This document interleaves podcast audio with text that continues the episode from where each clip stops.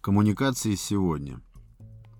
Есть люди в городе, с которыми ведем общее дело. Работаем и контактируем примерно ну, раз в три дня. Это длится давно уже, около семи лет.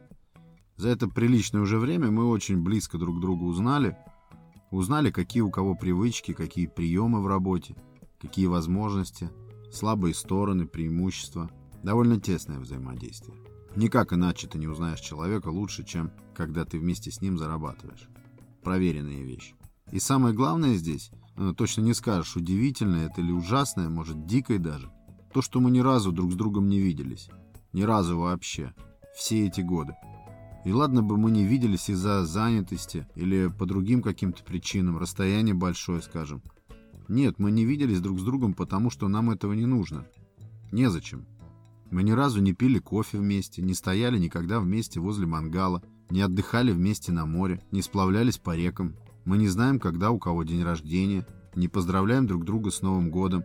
Мы даже в лицо друг друга не знаем, потому что мы друг для друга просто инструмент, помогающий заработать. И взаимодействие между нами происходит только в той части жизни, где это выгодно. Это сразу именно так повелось, негласно. Общение происходит только по телефону или онлайн. Но иногда когда вдумаешься, видишь в этом какое-то немыслимое скрытое зло. Зло, которое принесли современные вот эти коммуникации. Или, может быть, наоборот, такие коммуникации все упростили. Но ведь я и сам не хочу этих людей видеть. Я пользуюсь ими как утюгом, как кофеваркой.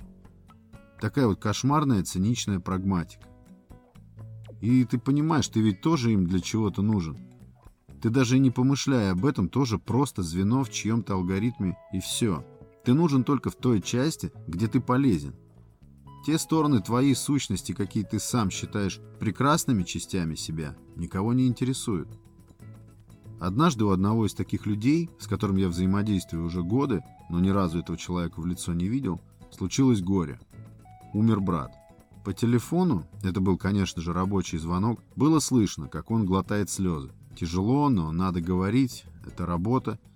И так как причина слез и само горе не касаются дела, то человек не открывал этого. Но в ходе нашего разговора, когда этот человек не смог уже скрыть своих эмоций, все-таки объяснил, что случилось.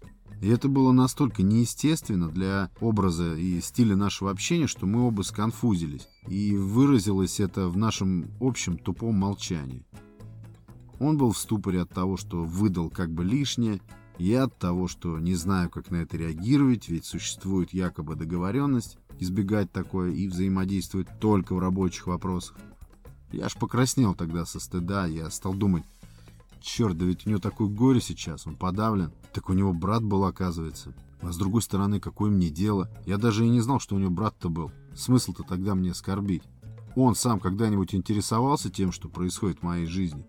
Я нелепо и наигранно показал, что мне жаль, и перевел разговор в рабочее русло. «Давай по делу». Так же, как в фойе роддома, когда стоишь с закутанным в пеленке трехдневным младенцем на руках, раздается его звонок, младенец визжит в трубку, и он не спросит, что это за крик младенца. И ты не станешь говорить ему, что у тебя родился сын, потому что это не касается дела. Это не связано с прибылью. Раньше, я помню, едешь куда-то, в другой район, забыл дорогу. Звонишь тому, кто там ориентируется, кто там знает все. Спрашиваешь, как туда-то, туда-то проехать. На проводе радость, человек чувствует, что полезен. Рассказывает тебе все подробно с ориентирами. До поворота, до столба. Ты попутно интересуешься, как его дела, так вот случайно, спонтанно. Потом в разговоре выясняется, что и он собирался как-то позвонить. Да все никак. В итоге решено встретиться и пообщаться по-настоящему лицом к лицу. Сейчас мы лезем в сеть. Как добраться, как проехать. Система, каким ты захочешь голосом, выдает тебе точнейший маршрут, дает верный совет, отвечает на любой вопрос, и ты вполне обходишься без звонка тому старому приятелю. Когда я впервые столкнулся с выражением город слоеный пирог, я решил, что это просто фигура речи, просто такая яркая идиома поэтическая. Только потом, когда я все больше и больше стал видеть примеров, укрепляющих это выражение, и на собственной тоже жизни, признал его как очень точное. Конечно, это больше о крупных, наверное, городах.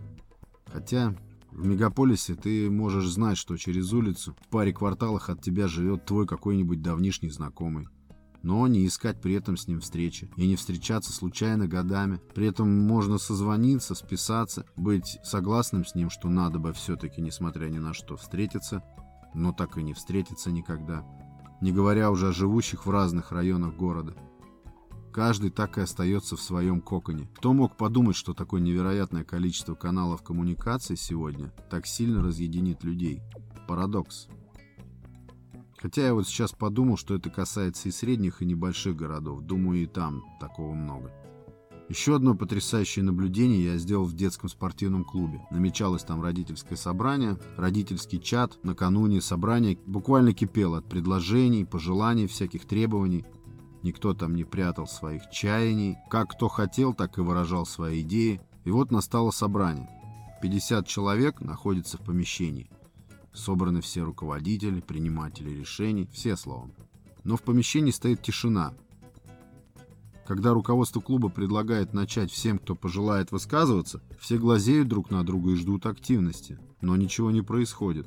Тишина. Руководство закономерно расценивает такую тишину как полное согласие с его политикой, что, в общем-то, и требуется. Только вот сразу по окончании собрания чат вновь вскипает. Вновь все оборачиваются эмоциональными критиками. Снова поливают, снова чистят. Что это? Почему так? Современные коммуникации, конечно, очень здорово выручают, когда касается общения между дальними уголками нашей страны. Это другое дело. При затратах на перелеты и ЖД-переезды видеосвязь часто наилучший вариант повидаться. Заметил, что сейчас люди стали очень стесняться вторгаться в чужую жизнь. Даже если это друг или родственник. Не отвлекаю ли я тебя? Я там тебе не мешаю? Удобно ли тебе говорить? Такое говорится, даже когда знаешь, что человек, скорее всего, не занят ничем. Просто вежливость, просто стеснение. Мало ли оторвешь от чего-то важного. Зато когда встреча все-таки состоится, объятия до хруста тогда уже.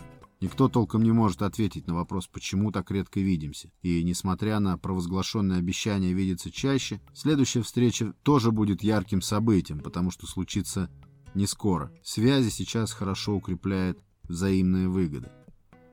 Трудно поверить в то, что раньше люди создавали семьи, просто встретившись в метро или на автобусной остановке. Может, такое сейчас тоже есть, просто этого не видно? Нет, сейчас, когда смотришь на людей на остановке, то большая редкость, если увидишь кого-то без наушников. Все в наушниках, все в сети. Когда надеваешь наушники, то говоришь всем окружающим, прохожим, соседу в троллейбусе, метро, всем, что ты в своем мире, и тревожить тебя не нужно. У каждого свой мир, свой кокон.